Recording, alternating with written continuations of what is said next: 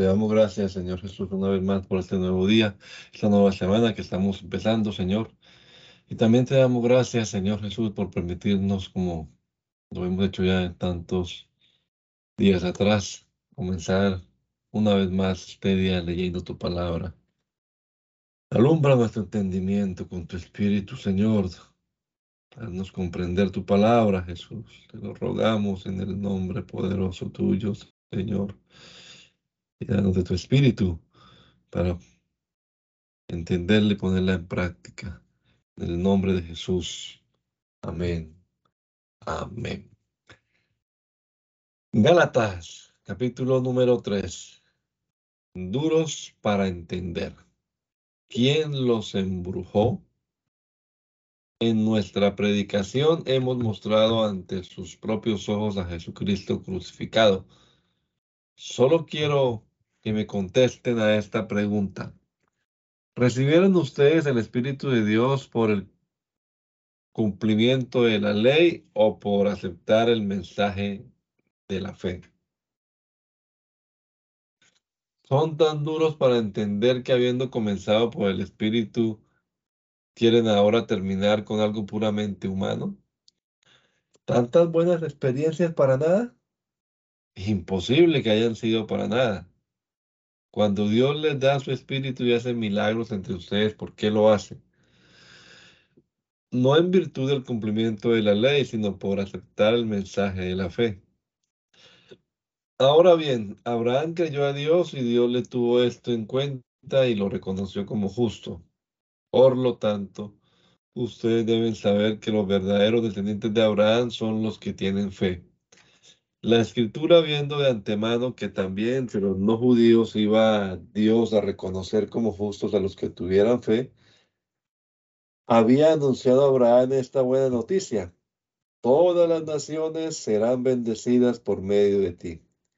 De manera que los que creen son bendecidos junto con Abraham, que también creyó. Quienes ponen su confianza en la ley están bajo maldición, porque la escritura dice, maldito sea el que no cumple fielmente todo lo que está escrito en el libro de la ley. Por tanto, está claro que nadie es reconocido como justo en virtud de la ley, pues la escritura dice, el justo por la fe vivirá. Pero la ley no se basa en la fe, sino que esta dice, el que cumpla la ley vivirá por ella. Cristo nos rescató de la maldición de la ley, haciéndose maldición por nuestra causa, porque la escritura dice, maldito todo el que muere colgado de un madero. Esto sucedió para que la bendición que Dios prometió a Abraham alcance también por medio de Cristo Jesús a los no judíos, y para que por medio de la fe recibamos todos el Espíritu que Dios ha prometido. Hermanos, voy a hablarles en términos humanos. Cuando un hombre hace un pacto y lo respalda con su firma, nadie puede anularlo ni agregarle nada. Ahora bien, Dios hizo sus promesas a Abraham y a su descendencia. La escritura no habla de las descendencias en plural, sino en singular. Dice, y a tu descendencia, la cual es Cristo. Lo que digo es esto. Dios hizo una alianza con Abraham y la confirmó. Por eso la ley de Moisés que vino 430 años después no puede anular aquella alianza y dejar sin valor la promesa de Dios. Pues si lo que Dios prometió darnos dependiera de la ley de Moisés, ya no sería una promesa. Pero el hecho es que Dios prometió a Abraham dárselo gratuitamente. Entonces, ¿para qué sirve la ley? fue dada después para poner de manifiesto la desobediencia de los hombres hasta que viniera esa descendencia a quien se le había hecho la promesa. La ley fue proclamada por medio de ángeles y Moisés sirvió de intermediario, pero no hay necesidad de intermediario cuando se trata de una sola persona y Dios es uno solo. ¿Acaso ¿Esto quiere decir que la ley está en contra de las promesas de Dios? Pues claro que no, porque si por la ley, si la ley pudiera dar vida, entonces la justicia realmente se obtendría en virtud de la ley. Pero según lo que dice la escritura, todos son prisioneros del pecado para que quien cree en Jesucristo pueda recibir lo que Dios ha prometido. Antes de venir la fe, nos tenía, la ley nos tenía preso, esperando a que la fe fuera, fuera dada a conocer. La ley era para nosotros como el esclavo que vigila a los niños, hasta que viniera Cristo, para que por la fe obtuviéramos la justicia. Pero ahora que ha llegado la fe, ya no estamos a cargo de ese esclavo que era la ley, pues por la fe en Cristo Jesús todos ustedes son hijos de Dios, ya que al unirse a Cristo en el bautismo han quedado revestidos de Cristo. Ya no importa ser judío, griego, esclavo, libre, hombre, mujer, porque unidos a Cristo todos ustedes son uno solo. Y si son de Cristo, entonces son descendientes de Abraham y herederos de las promesas que Dios le hizo. Lo que quiero decir es esto, mientras el heredero es menor de edad, en nada se diferencia de un esclavo de la familia, aunque sea en realidad el dueño de todo. Hay personas que lo cuidan y que se encargan de sus asuntos hasta el tiempo que su padre haya señalado. Lo mismo para con nosotros. Cuando éramos menores de edad estábamos sometidos a los poderes que dominan este mundo. Pero cuando se cumplió el tiempo, Dios envió a su Hijo, que nació de una mujer sometido a la ley de Moisés, para rescatarnos a los que estábamos bajo esa ley y concedernos gozar de los derechos de hijos de Dios.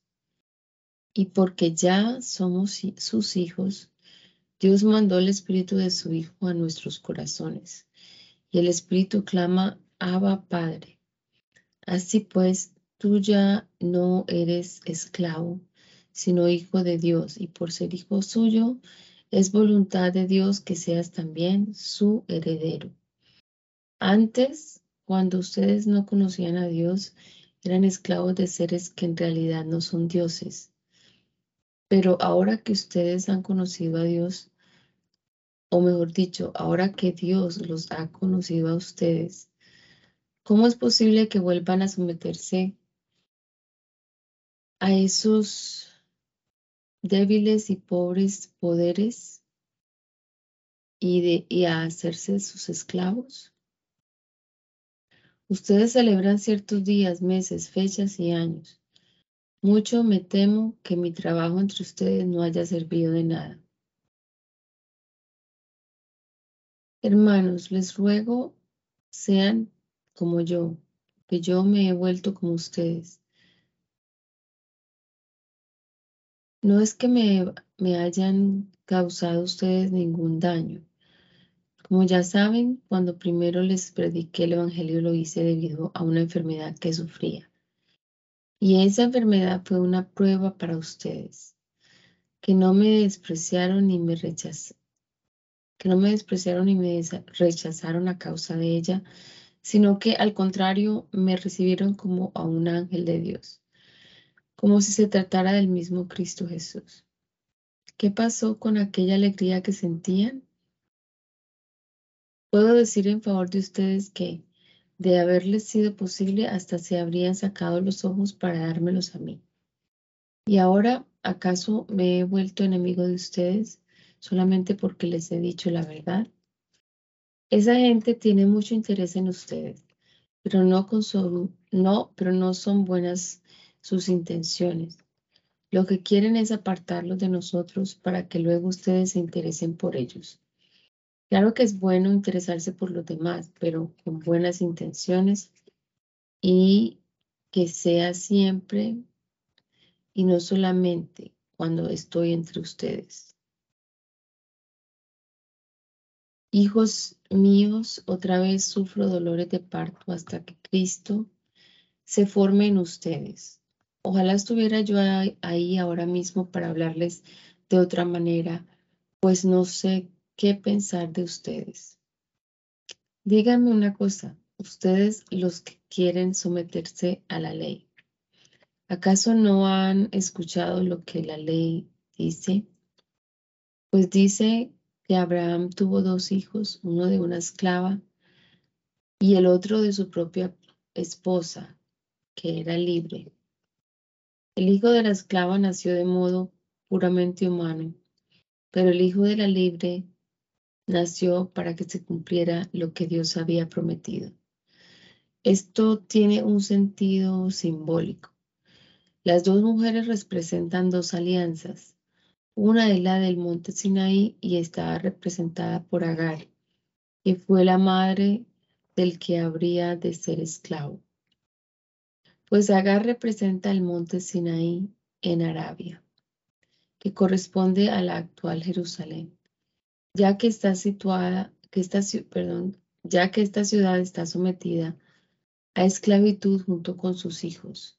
Pero la Jerusalén celestial es libre y nosotros somos hijos suyos, porque la escritura dice, Alégrate, mujer estéril, tú que no tienes hijos. Grita de alegría, tú que no conoces los dolores de parto.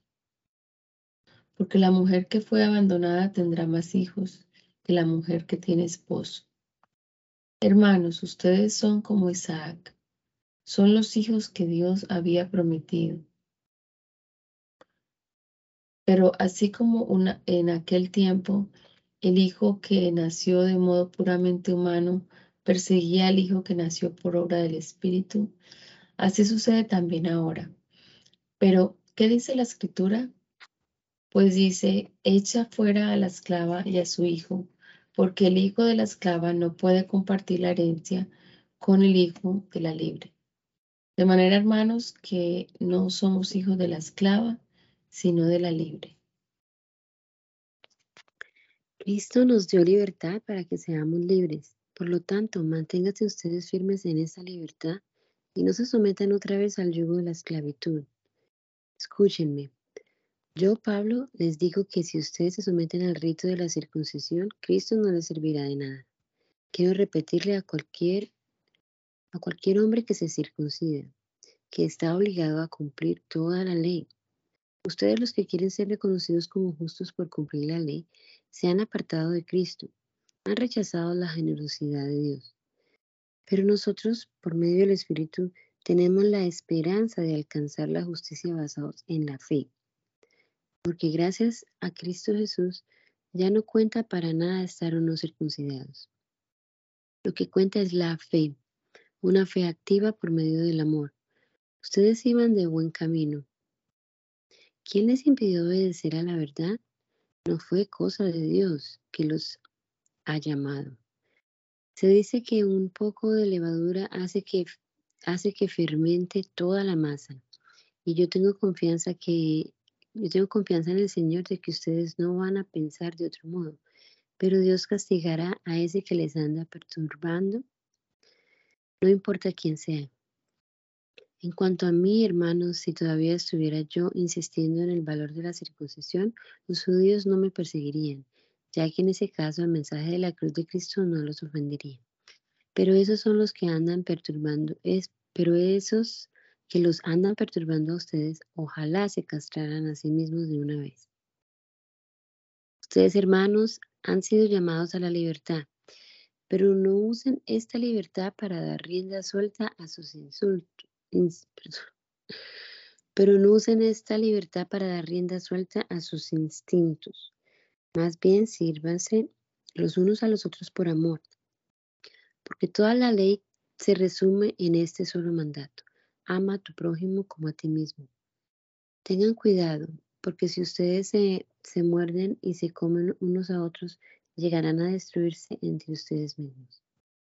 Por lo tanto digo, vivan según el Espíritu y no, buscan, no busquen satisfacer sus propios malos deseos, porque los malos deseos están en contra del Espíritu y el Espíritu está en contra de los malos deseos. El uno está en contra de los otros y por eso ustedes no pueden hacer lo que quisieran. Pero si el Espíritu los guía, entonces ya no estarán sometidos a la ley.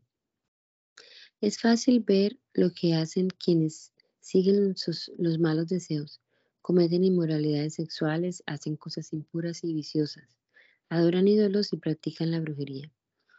Mantienen odios, discordias y celos. Se enojan fácilmente y causan rivalidades, divisiones y partidismos.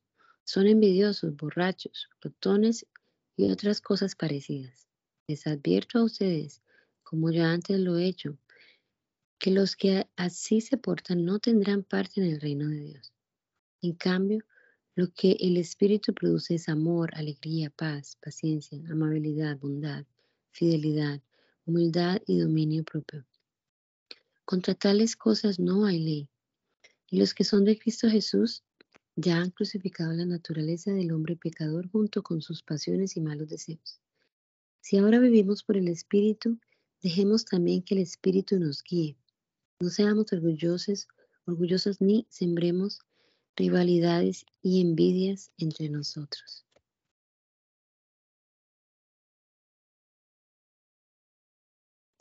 Hermanos, si ven, si ven que alguien le, si ven que alguien ha caído en algún pecado, ustedes que son espirituales deben ayudarlo a corregirse, pero háganlo amablemente y que cada cual tenga mucho cuidado, no suceda que, que él también sea puesto a prueba. Ayúdense entre sí a soportar las cargas y de esa manera cumplirán la ley de Cristo. Si alguien se cree ser algo cuando no es nada, así mismo se engaña. Cada uno debe juzgar su propia conducta si ha de sentirse orgulloso, no lo que lo sea respecto de sí mismo y no respecto de los demás. Pues cada uno tiene que llevar su propia carga. El que recibe instrucción en el mensaje del Evangelio debe compartir con su maestro toda la clase de bienes. No se engañen ustedes, no se engañen ustedes. Nadie puede burlarse de Dios, de Dios. Lo que se siembra, se cosecha. El que siembra en, los malos deseos de sus malos deseos recogerá una cosecha de muerte. El que siembra en el espíritu del espíritu recogerá una cosecha de vida eterna. Así que no debemos cansarnos de hacer el bien porque si no, si no nos desanimamos, a su debido tiempo cosecharemos, cosecharemos. Por eso siempre, por eso siempre que podamos, hagamos bien a todos y, y especialmente a nuestros hermanos en la fe. Miren ustedes con qué letras tan grandes les estoy escribiendo ahora con mi propia mano. Eso que esos que quieren obligarlos a circuncidarse lo hacen solamente para quedar bien con la gente y no ser perseguidos por causa de la cruz de Cristo. Pero ni siquiera los que se circuncidan, pero ni siquiera los que se circuncidan cumplen todo lo que la ley dice. En cambio, quieren que ustedes se, circunciden para gloriarse de haberlos obligado a ustedes a llevar esa, esa marca en el cuerpo. En cuanto a mí, de nada quiero gloriarme sino de la cruz de nuestro Señor Jesucristo, pues por medio de la cruz de Cristo, el mundo ha muerto para mí y no he muerto para el mundo, y yo he muerto para el mundo.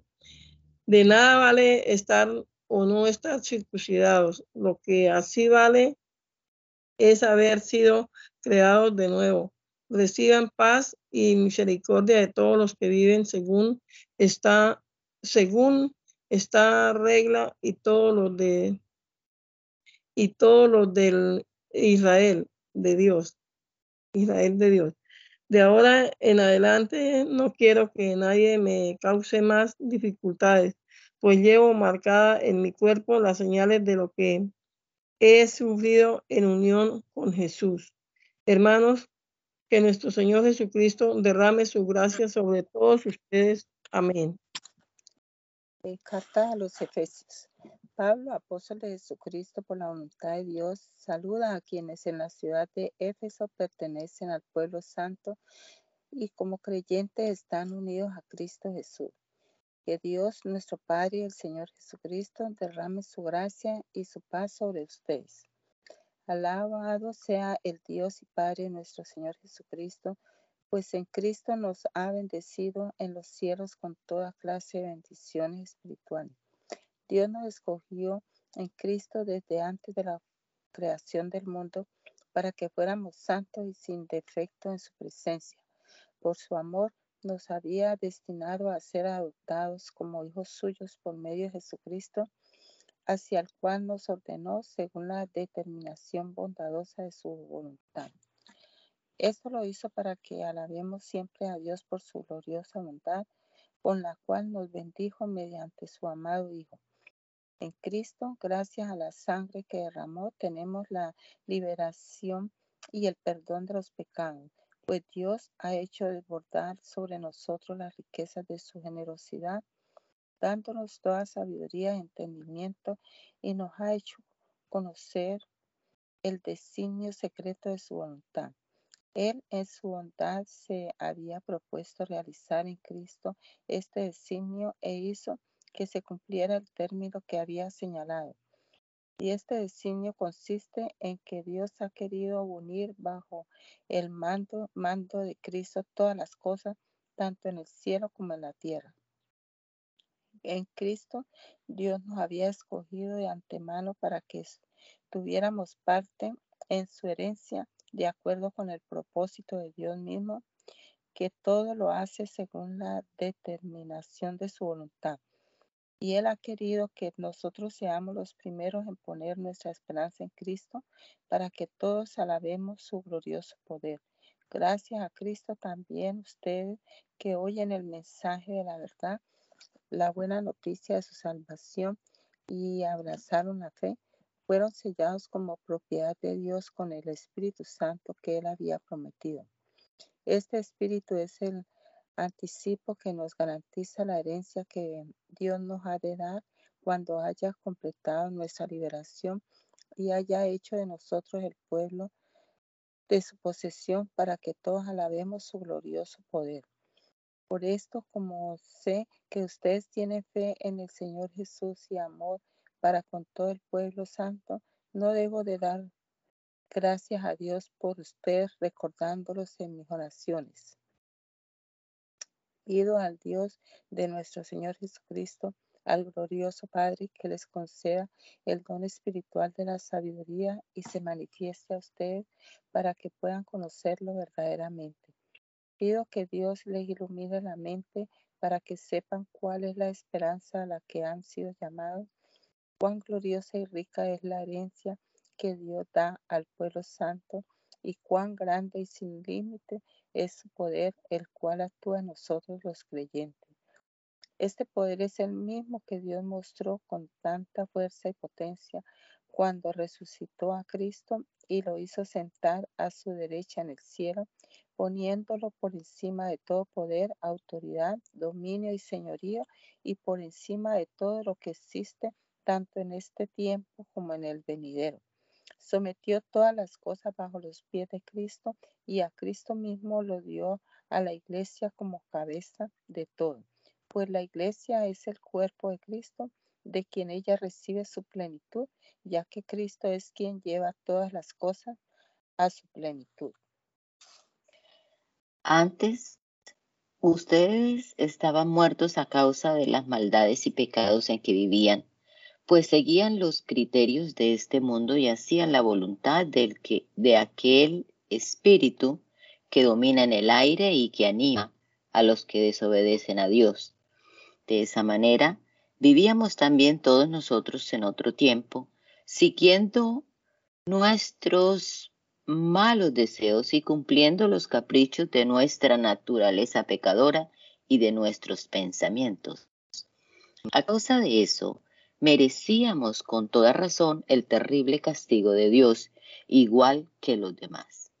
Pero Dios es tan misericordioso y nos amó con un amor tan grande que nos dio vida juntamente con Cristo cuando todavía estábamos muertos a causa de nuestros pecados. Por la bondad de Dios han recibido ustedes la salvación y en con Cristo Jesús nos resucitó y nos hizo sentar con Él en el cielo. Hizo esto para demostrar en los tiempos futuros su generosidad y su bondad para con nosotros en Cristo Jesús. Pues por la bondad de Dios han recibido ustedes la salvación por medio de la fe. No es esto algo que ustedes mismos hayan conseguido, sino que es un don de Dios. No es el resultado de las propias acciones, de modo que nadie puede gloriarse de nada, pues es Dios quien nos ha hecho, Él nos ha creado en Cristo Jesús para que hagamos buenas obras siguiendo el camino que Él nos había preparado de antemano. Así pues, ustedes ya no son judíos y a quienes llaman no, circuncidados los judíos, que circuncidan al hombre en el cuerpo y asimismo se llaman circuncidados. Recuerden que en otro tiempo estaban sin Cristo, separados de la nación de Israel, y no tenían parte en las alianzas ni en la promesa de Dios. Vivían en este mundo sin Dios y sin esperanza. Pero ahora, unidos a Cristo Jesús por la sangre que Él derramó, ustedes que antes estaban lejos, están cerca. Cristo es nuestra paz. Él hizo de judíos y de no judíos un solo pueblo, destruyendo el muro que los separaba y anuló en su propio cuerpo la enemistad que existía. Puso fin a la ley que consistía en mandatos y reglamentos y en sí mismo creó de las dos partes un solo hombre nuevo. Así hizo la paz. Él puso fin en sí mismo a la enemistad que existía entre, entre los dos pueblos y con su muerte en la cruz los reconcilió con Dios, haciendo de ellos un solo cuerpo. Cristo vino a traer buenas noticias de paz a todos, tanto a ustedes que estaban lejos de Dios como a los que estaban cerca, pues por medio de Cristo, los unos y los otros podemos acercarnos al Padre por un mismo espíritu. Por eso, ustedes ya no son extranjeros, ya no están fuera de su tierra, sino que ahora comparten con el pueblo santo los mismos derechos y son miembros de la familia de Dios. Ustedes son como un edificio levantado sobre los fundamentos que son los apóstoles y los profetas, y Jesucristo mismo es la piedra principal. En Cristo, todo el edificio va levantándose en todas y cada una de sus partes, hasta llegar a ser en el Señor un templo santo. En él también ustedes se unen todos entre sí para llegar a ser un templo en el cual Dios vive por medio de su Espíritu. Por esta razón yo, Pablo, estoy preso por causa de Cristo Jesús para bien de ustedes los que no son judíos. Pues ya sin duda sabrán que Dios me ha encargado a anunciar a ustedes lo que Él en su bondad ha dispuesto por revelación he conocido el designio secreto de Dios, como ya les escribí brevemente. Al leerlo pueden darse cuenta de que conozco este designio secreto realizado en Cristo, que no se dio a conocer a nadie en los tiempos, pero que ahora Dios ha revelado a sus santos apóstoles y profetas por medio de su Espíritu. El designio secreto es este, que por el Evangelio Dios llama a todas las naciones a participar en Cristo Jesús de la misma herencia, del mismo cuerpo y de la misma promesa que el pueblo de Israel. Y yo he sido puesto al servicio de este mensaje por la bondad y la misericordia que Dios ha tenido conmigo, quien ha mostrado así su gran poder. Yo soy menos que el más pequeño de todos los que pertenecen al pueblo santo, pero Él me ha concedido este privilegio de anunciar a los no judíos la buena noticia de las incontables riquezas de Cristo. Y me ha encargado hacerles ver a todos cuál es la realización de este designio que Dios, creador de todas las cosas, había mantenido secreto desde la eternidad. De esta manera ahora, por medio de la iglesia, todos los poderes y autoridades en el cielo podrán conocer la sabiduría de Dios que se muestra en tan variadas formas. Dios hizo esto de acuerdo con el plan eterno que llevó a cabo en Cristo Jesús nuestro Señor. Y en Cristo tenemos libertad para acercarnos a Dios con la confianza que nos da nuestra fe en Él.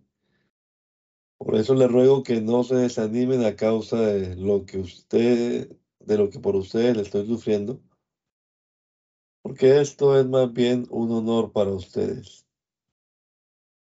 Por esta razón me pongo de rodillas delante del Padre, de quien reciben su nombre toda familia, tanto en el cielo como en la tierra. Pido al Padre de su gloriosa riqueza le dé a ustedes interiormente poder y fuerza por medio del Espíritu de Dios y que Cristo viva en sus corazones por la fe y que el amor sea la raíz y el fundamento de sus vidas y que así puedan comprender con todo el pueblo santo cuán ancho, largo, alto y profundo es el amor de Cristo. Pido pues que conozcan ese amor que es más grande que todo cuanto podemos conocer para que lleguen a colmarse de la plenitud total de Dios. Y ahora Gloria sea a Dios que puede hacer muchísimo más de lo que nosotros pedimos o pensamos gracias a su poder que actúa en nosotros. Gloria a Dios en la iglesia y en Cristo Jesús por todos los siglos y para siempre. Amén. Por esto yo, que estoy preso por la causa del Señor, les ruego que se porten como deben hacerlo los que han sido llamados por Dios, como lo fueron ustedes sean humildes y amables, tengan paciencia y soportense unos a otros con amor. Procuren mantener la unidad que proviene del Espíritu Santo, por medio de la paz que une a todos. Hay un solo cuerpo y un solo espíritu, así como Dios los ha llamado a una sola esperanza. Hay un solo Señor, una sola fe, un solo bautismo. Hay un solo Dios y Padre de todos está sobre todos, actúa por medio de todos y está en todos. Pero cada uno de nosotros ha recibido los dones de Cristo, los dones que Cristo le ha querido dar. Por eso la escritura dice, subió al cielo llevando consigo a los cautivos y dio dones a los hombres. ¿Y qué quiere decir eso de que subió? Pues quiere decir que primero bajó a esta tierra y el que bajó es el mismo que también subió a lo más alto del cielo para llenarlo todo. Y él mismo concedió a unos ser apóstoles y a otros profetas, a otros anunciar el Evangelio y a otros ser pastores y maestros. Así preparó a los del pueblo santo para un trabajo de servicio, para la edificación del cuerpo de Cristo hasta que todos lleguemos a estar unidos por la fe y el conocimiento del Hijo de Dios y alcancemos la edad adulta que corresponde a la plena madurez de Cristo. Ya no seremos como niños que cambian fácilmente de parecer y que son arrastrados por el viento de cualquier nueva enseñanza hasta dejarse engañar por gente astuta que anda por caminos equivocados. Más bien, profesando la verdad en el amor, debemos crecer en todo hacia Cristo, que es la cabeza del cuerpo.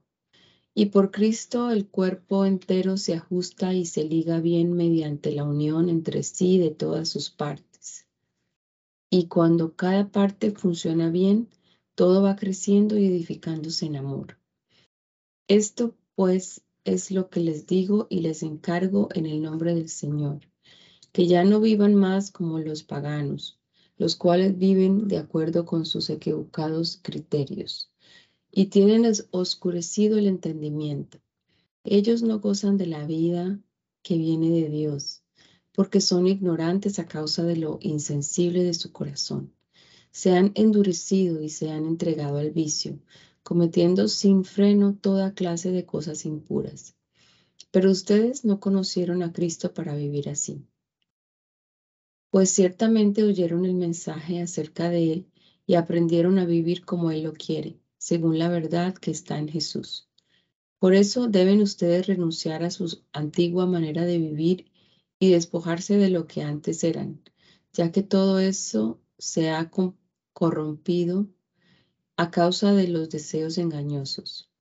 Deben renovarse espiritualmente en su manera de juzgar y revestirse de la nueva naturaleza creada a imagen de Dios y que se distingue por una vida recta y pura, basada en la verdad.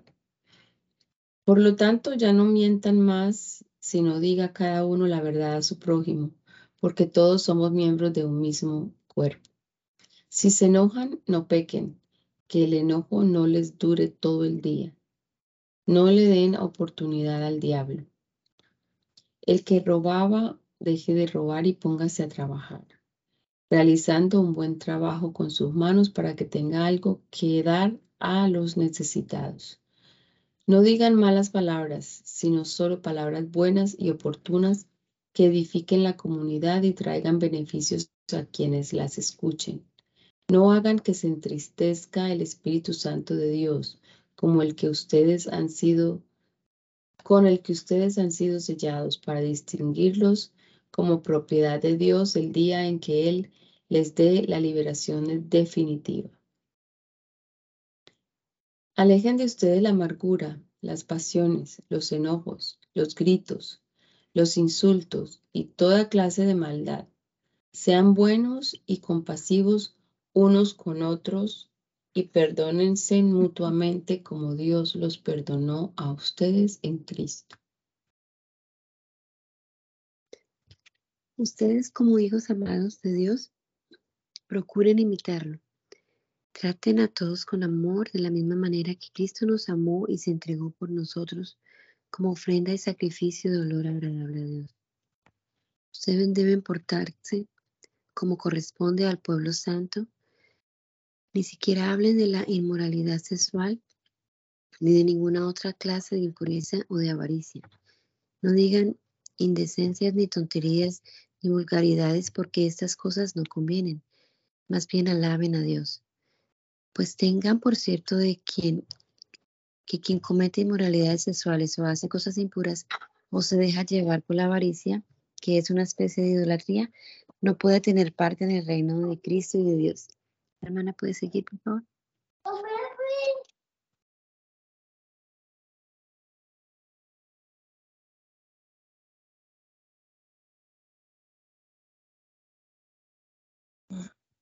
Que nadie los engañe con palabras, con palabras huecas, porque precisamente por esta cosa viene el terrible castigo de Dios sobre aquellos que no, que no lo obedecen.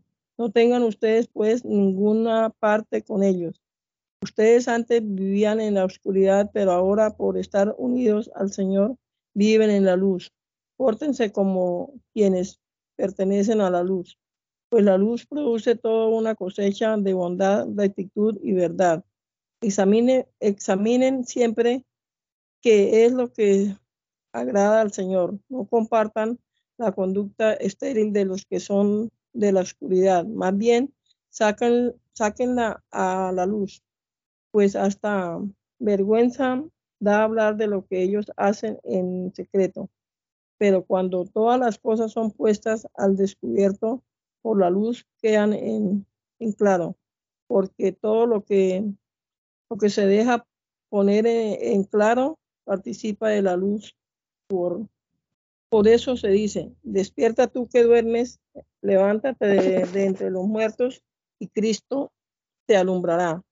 Por lo tanto, cuiden mucho su comportamiento. No vivan neciamente, sino con sabiduría.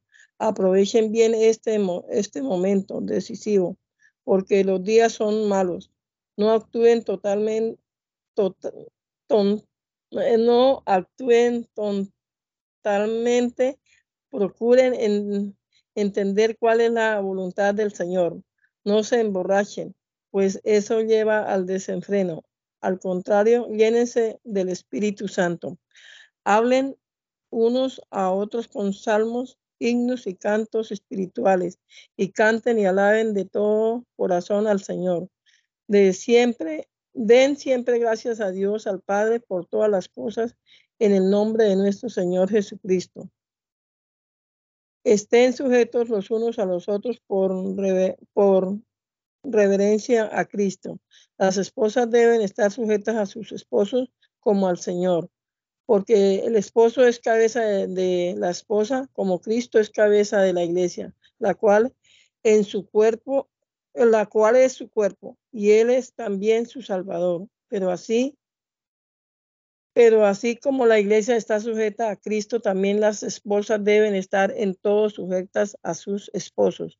Esposos, amen a, sus esposas como Cristo amó a la iglesia y dio su vida por ellas, por ella. Esto lo hizo para santificarla, purificándola con el baño del agua del agua acompañando acompañado de la palabra para presentársela a sí mismo una iglesia gloriosa sin mancha, ni arruga, ni nada parecido, sino santa y perfecta. De la misma manera deben los esposos amar a sus esposas como a su propio cuerpo. El que ama a su esposa se ama a sí mismo, porque nadie odia su propio, su propio cuerpo, sino que lo alimenta y lo cuida, como Cristo hace con la iglesia, porque ella se, porque ella es su cuerpo porque ella es su cuerpo y nosotros somos miembros de, ese cuerpo.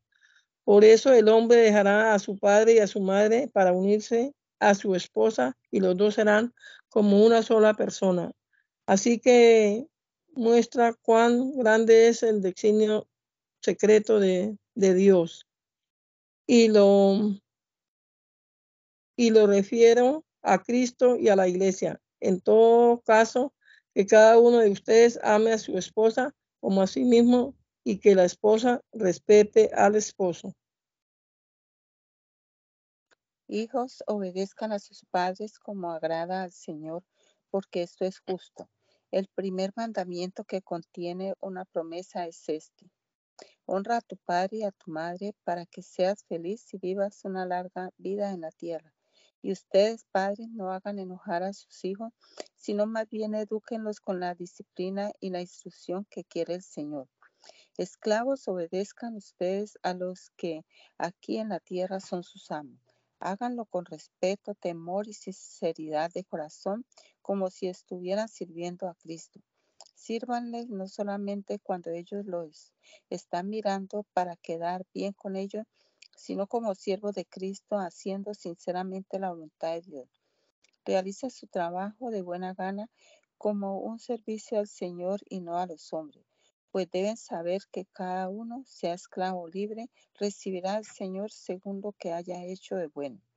Y ustedes, amos, pórtense del mismo modo con su siervo sin amenaza. Recuerden que tanto ustedes como ellos están sujetos al Señor que está en el cielo y que Él no hace discriminación.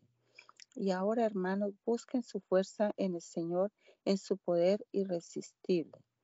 Protéjanse con toda la armadura que Dios les ha dado para que puedan estar firmes contra los engaños del diablo.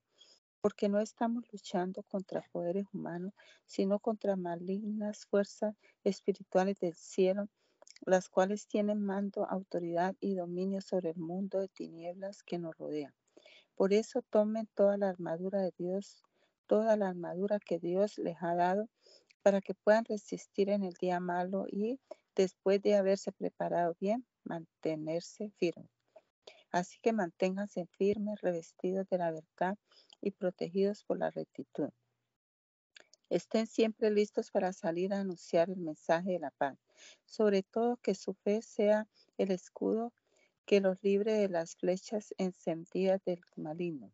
Que la salvación sea, en el caso, sea el caso que proteja la cabeza y que la palabra de Dios sea la espada que le da el Espíritu Santo.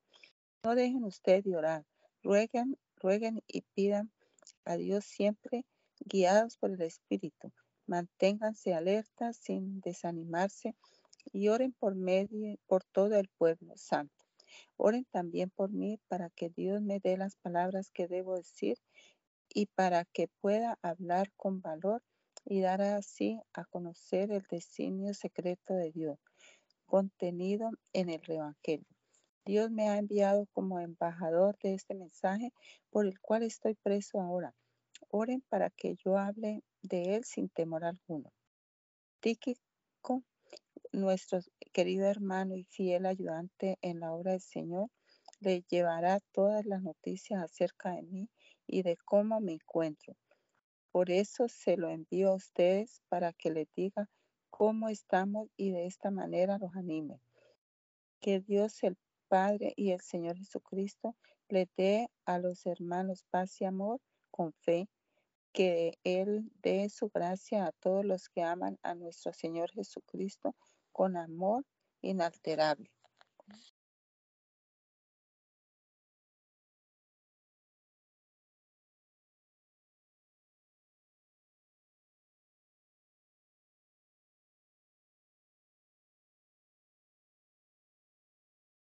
Hermana Milena, ¿va a leer? Ay, perdón, ya había comenzado a leer. Pablo y Timoteo, siervos de Cristo Jesús, saludan a los que en la ciudad de Filipos pertenecen al pueblo santo por estar unidos a Cristo Jesús, es decir, a toda la comunidad con los que la presiden y los diáconos. Que Dios nuestro Padre y el Señor Jesucristo derramen su gracia y su paz sobre ustedes. Cada vez que me acuerdo de ustedes doy gracias a mi Dios y cuando oro siempre pido con alegría por todos ustedes, pues ustedes se han hecho solidarios con la causa del Evangelio desde el primer día hasta hoy. Estoy seguro de que Dios, que comenzó a hacer la buena obra en ustedes, la irá llevando a buen fin hasta el día en que Jesucristo regrese. Es muy justo que yo piense así de todos ustedes, porque los llevo dentro de mi corazón y porque todos ustedes son solidarios conmigo de la bondad que Dios me ha mostrado, ya sea que esté yo en la cárcel o que me presente delante de las autoridades para defender y confirmar el anuncio del Evangelio. Pues Dios sabe cuánta nostalgia siento de todos ustedes con el mismo amor que me infunde Cristo Jesús. Pido en mi oración que su amor siga creciendo más y más todavía y que Dios les dé sabiduría y entendimiento para que sepan escoger siempre lo mejor. Así podrán vivir una vida limpia y avanzar sin tropiezos hasta el día en que Cristo vuelva, pues ustedes presentarán una abundante cosecha de buenas acciones gracias a Jesucristo para honrar y gloria, para honra y gloria de Dios. Hermanos, quiero que sepan que las cosas que a mí me han pasado han venido en realidad a ayudar al anuncio del Evangelio, pues mi prisión ha servido, ha servido para dar testimonio público de Cristo a la gente del palacio y a todos los demás. Y al ver que estoy preso, la mayoría de los hermanos se han animado a anunciar el mensaje sin miedo y con más confianza en el Señor. Es verdad que algunos anuncian a Cristo por envidia y rivalidad, pero otros lo hacen con buena intención. Algunos anuncian a Cristo por amor, sabiendo que Cristo me ha puesto aquí para defender el Evangelio, pero otros lo hacen por interés personal y no son sinceros, sino que quieren causarme más dificultades ahora que estoy preso. Pero, ¿qué importa? De cualquier manera, con sinceridad o sin ella, anuncian a Cristo y esto me causa alegría. Y todavía me alegraré más, pues yo sé que todo esto será para mi salvación, gracias a las oraciones de ustedes y a la ayuda que me da el Espíritu de Jesucristo. Pues espero firmemente que Dios no me dejará quedar mal, sino que ahora, como siempre, se mostrará públicamente en mí la grandeza de Cristo, tanto si sigo vivo como si muero. Porque para mí, seguir viviendo es Cristo y morir una ganancia. Y si el seguir viviendo en este cuerpo, mi trabajo puede producir tanto fruto, mm, entonces no sé qué escoger. Me es difícil decidirme por una de las dos cosas. Por un lado, quisiera morir para ir a estar con Cristo, pues eso sería mucho mejor para mí. Pero por otro lado, a causa de ustedes, es más necesario que siga viviendo. Y como estoy convencido de esto, sé que me quedaré todavía con ustedes para ayudarlos a seguir adelante y a tener más gozo en su fe. Así me tendrán otra vez entre ustedes y haré que aumente su orgullo en Cristo Jesús. Solamente esto, procuren que su manera de vivir esté de acuerdo con el Evangelio de Cristo. Así, lo mismo si voy a verlos que si no voy, quiero recibir noticias de que ustedes siguen firmes y muy unidos, luchando todos juntos por la fe del Evangelio, sin dejarse asustar en nada por sus enemigos. Esto es una clara señal de que ustedes, de que ellos van a la destrucción y al mismo tiempo es señal de la salvación de ustedes. Y esto procede de Dios. Pues por causa de Cristo ustedes no solo tienen el privilegio de creer en Él, sino que también, sino también de sufrir por Él. Ustedes y yo estamos en la misma lucha. Ya vieron antes cómo luché y ahora tiene noticias de cómo sigo luchando.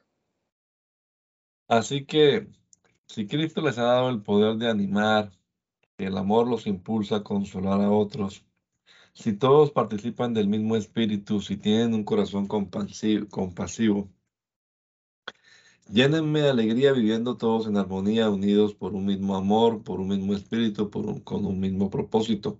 No hagan nada por rivalidad o por orgullo, sino con humildad y cada uno considera a los demás como mejores que él mismo. Ninguno busca únicamente su propio bien, sino también el bien de los otros. Tengan unos con otros la manera de pensar propia de quien está unido a Cristo Jesús, el cual aunque existía con el mismo ser de Dios, no se aferró a su igualdad con él, sino que renunció a lo que era suyo y tomó la naturaleza de siervo, haciéndose como todos los hombres y presentándose como un hombre cualquiera, se humilló a sí mismo, haciéndose obediente hasta la muerte, hasta la muerte en la cruz. Por eso Dios le dio el más alto honor y el más excelente de todos los nombres, para que ante este nombre concedido a Jesús, doblen todas las rodillas en el cielo y en la tierra y debajo de la tierra y todos reconozcan que Jesucristo es el Señor para la gloria de Dios Padre. Por tanto, mis queridos hermanos, así como ustedes me han obedecido siempre y no solo cuando he estado entre ustedes, obedézcanme más ahora que estoy lejos. Hagan efectiva su propia salvación con profunda reverencia. Pues Dios, según su bondadosa determinación, es quien hace nacer en ustedes los buenos deseos y quien los ayuda a llevarlos a cabo. Háganlo todo sin murmuraciones ni discusiones para que nadie encuentre en ustedes culpa ni falta alguna y sean hijos de Dios sin mancha en medio de esta gente mala y perversa. Entre ellos brillan ustedes como estrellas en el mundo, manteniendo firme el mensaje de la vida. Así cuando venga Cristo yo podré sentirme orgulloso de ustedes sabiendo que no he corrido ni trabajado en vano. Y aunque mi propia vida sea sacrificada para completar la ofrenda que ustedes hacen a Dios por su fe, yo me alegro y comparto esa alegría con todos ustedes. Alégrense ustedes también y tomen parte en mi alegría. Confiado en el Señor Jesús, espero mandarles pronto a Timoteo para alegrarme al recibir noticias de ustedes, porque no tengo a ningún otro que comparta tanto mis propios sentimientos y que de veras se preocupe por el bien de ustedes. Todos buscan su propio interés y no el, de, el interés de Jesucristo. Pero ustedes ya saben del buen comportamiento de Timoteo y de cómo ha servido conmigo en el anuncio del Evangelio, ayudándome como si fuera mi hijo.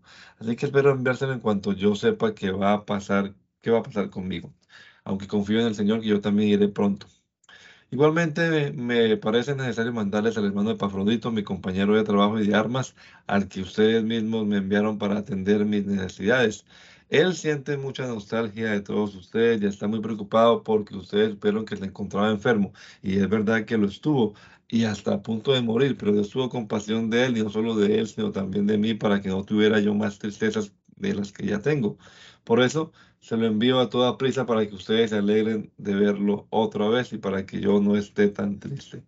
Recíbanlo con toda alegría como hermano en el Señor y estimen siempre a los que son como Él ya que estuvo a punto de morir por servir a Cristo. Puso en peligro su vida y estuvo cerca de la muerte por prestarme los servicios que ustedes no podían prestarme personalmente. Por lo demás, hermanos míos, alégrense en el Señor. Para mí no es ninguna molestia repetir lo que ya les he escrito y para ustedes es útil. Cuídense de esa gente despreciable, de los malos trabajadores, de esos que mutilan el cuerpo, porque los verdaderos circuncidados como somos nosotros, los que adoramos a Dios movidos por su Espíritu, y nos gloriamos de ser de Cristo Jesús y no ponemos nuestra confianza en las cosas externas, aunque también yo tengo razones para confiar en tales cosas. Nadie tendría más razones que yo para confiar en ellas. Me circuncidaron a los ocho días de nacer. Soy de raza israelita. Pertenezco a la tribu de Benjamín. Soy hebreo e hijo de hebreos. En cuanto a la interpretación de la ley judía, fui del partido fariseo. Era tan fanático que perseguía a los de la iglesia. Y en cuanto a la justicia que se basa en el cumplimiento de la ley, era irreprochable. Pero todo esto que antes valía mucho para mí, ahora a causa de Cristo, lo tengo por algo sin valor. Aún más, a nada le concedo valor si lo comparo con el bien supremo de conocer a Cristo Jesús, mi Señor.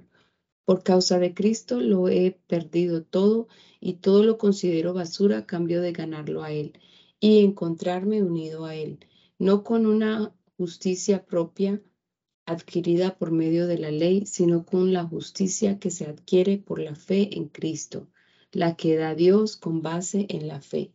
Lo que quiero es conocer a Cristo, sentir en mí el poder de su resurrección y la solidaridad en sus sufrimientos, haciéndome semejante a Él en su muerte. Espero llegar a la resurrección de los muertos. No quiero decir que ya lo haya conseguido todo, ni que ya sea perfecto, pero sigo adelante con la esperanza de alcanzarlo, puesto que Cristo Jesús me alcanzó primero. Hermanos, no digo que yo mismo ya lo haya alcanzado.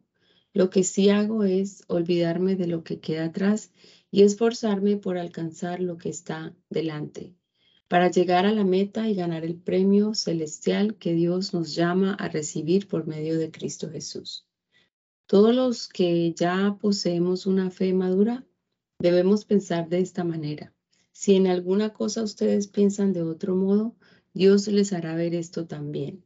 Pero eso sí, debemos vivir de acuerdo con lo que ya hemos alcanzado.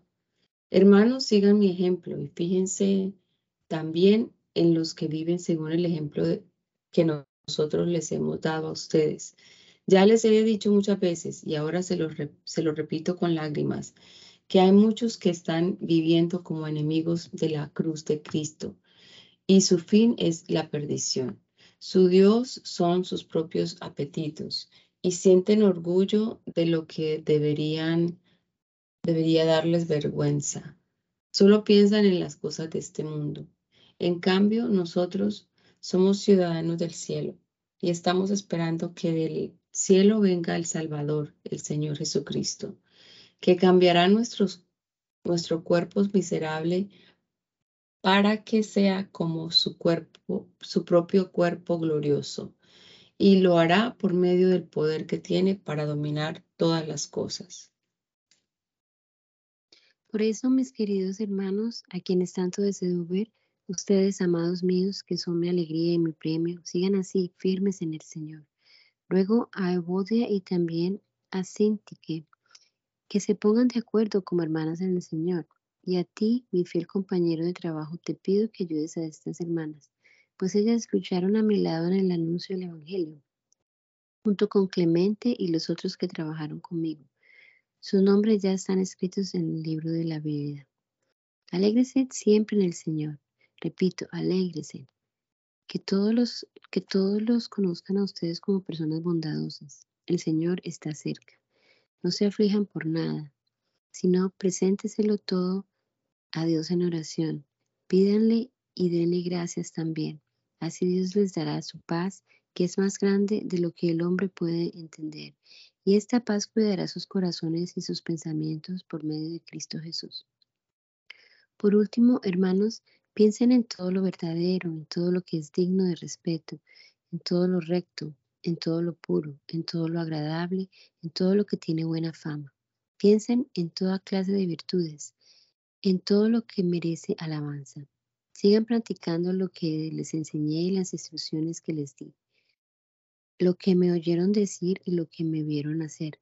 Háganlo así y el Dios de paz estará con ustedes. Me alegro mucho en el Señor de que ustedes hayan vuelto a pensar en mí. No quiero decir que me hubieran olvidado, sino que no tenían la oportunidad de ayudarme. No lo digo porque ya yo esté necesitado, pues he aprendido a contentarme con lo que tengo. Sé lo que es vivir en la pobreza y también lo que es vivir en la abundancia.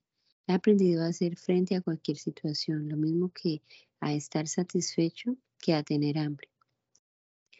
A tener de sobra que a no tener nada. A todo puedo hacerle frente, gracias a Cristo que me fortalece. Sin embargo, ustedes hicieron bien compartiendo mis dificultades. Cuando partí de Macedonia, al comenzar a anunciar el Evangelio, fueron ustedes los, de la iglesia de Filipos, los únicos que, con quienes tuve ese intercambio de bienes. Pues incluso estando yo en Tesalónica, más de una vez ustedes me enviaron ofrendas para mis necesidades. No es que yo esté cobrándoles nada. Lo que quiero es que ustedes lleguen a tener más en su cuenta delante de Dios. Acuso, acuso, recibo de todo y hasta tengo de sobra. Con lo que me enviaron por medio de Epafrodito, tengo más que suficiente. Lo que me enviaron fue como una ofrenda de incienso perfumado, un sacrificio que Dios recibe con agrado. Por lo tanto, mi Dios les dará a ustedes todo lo que les falte, conforme a las gloriosas riquezas que tiene en Cristo Jesús. Gloria para siempre a nuestro Dios y Padre. Amén. Saludan de mi parte a todos los que pertenecen al pueblo santo por, por Jesucristo. Los hermanos que están conmigo les mandan saludos. También les mandan saludos todos los que pertenecen al pueblo santo y especialmente los del servicio del emperador romano. Que el Señor Jesucristo derrame su gracia sobre ustedes.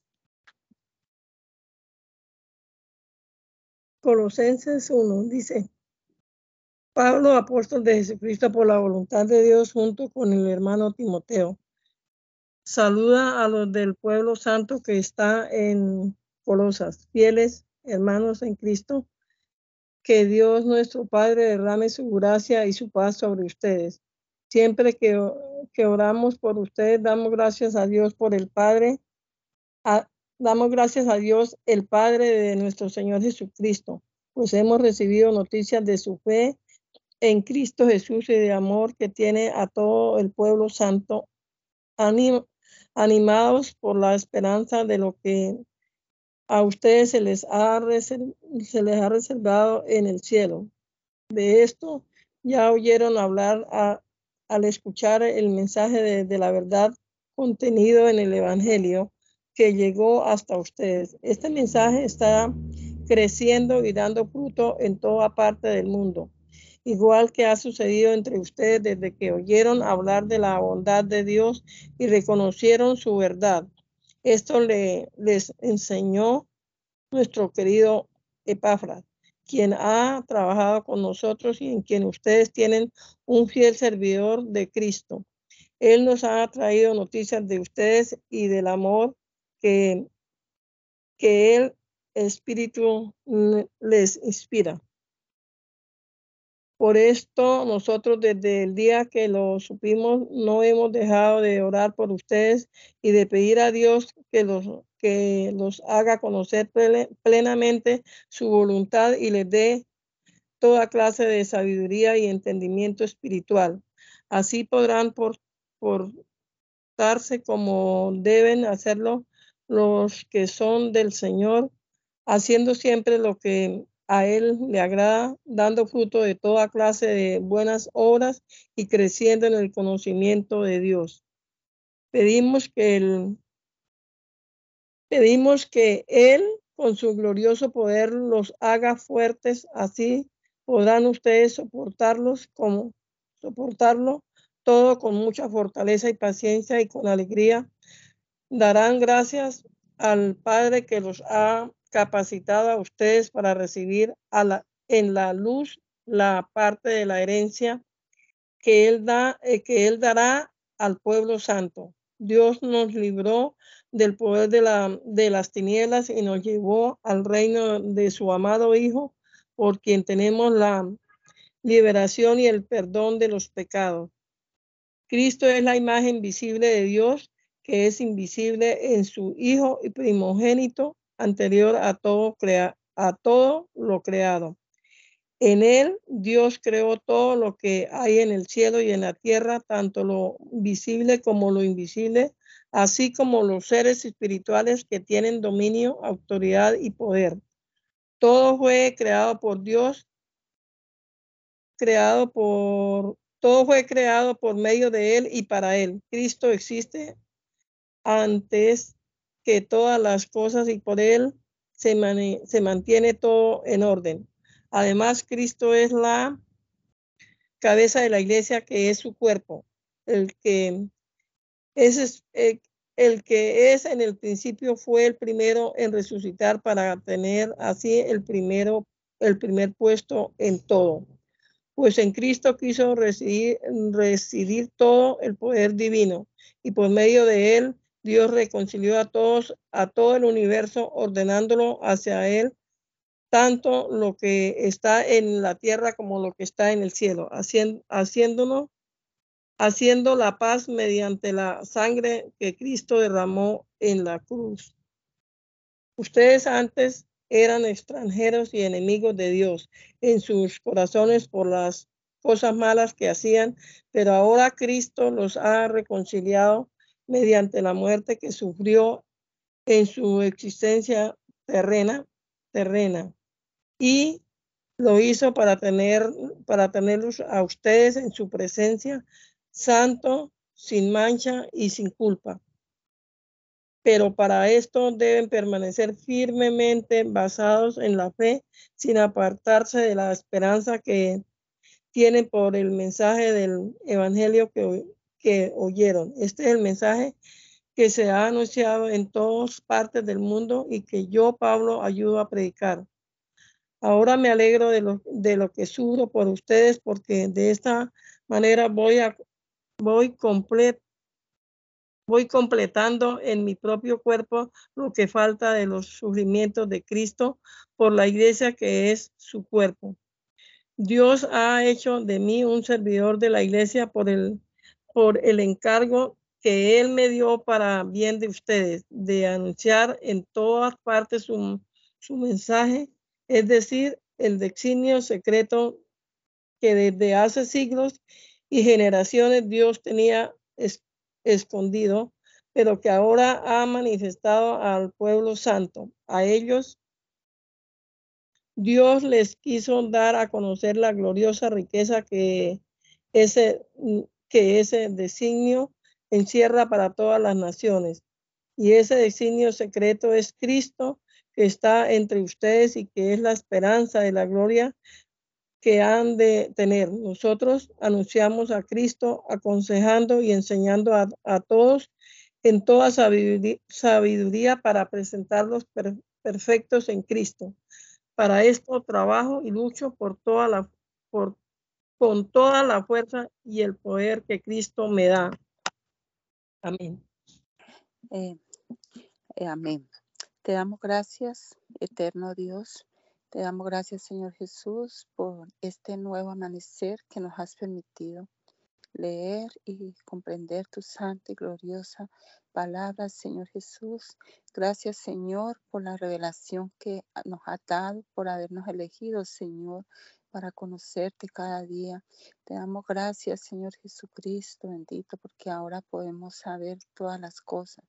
Gracias te damos, Señor, y te rogamos tu bendición en esta semana que hoy comienza, que podamos continuar leyendo tu palabra.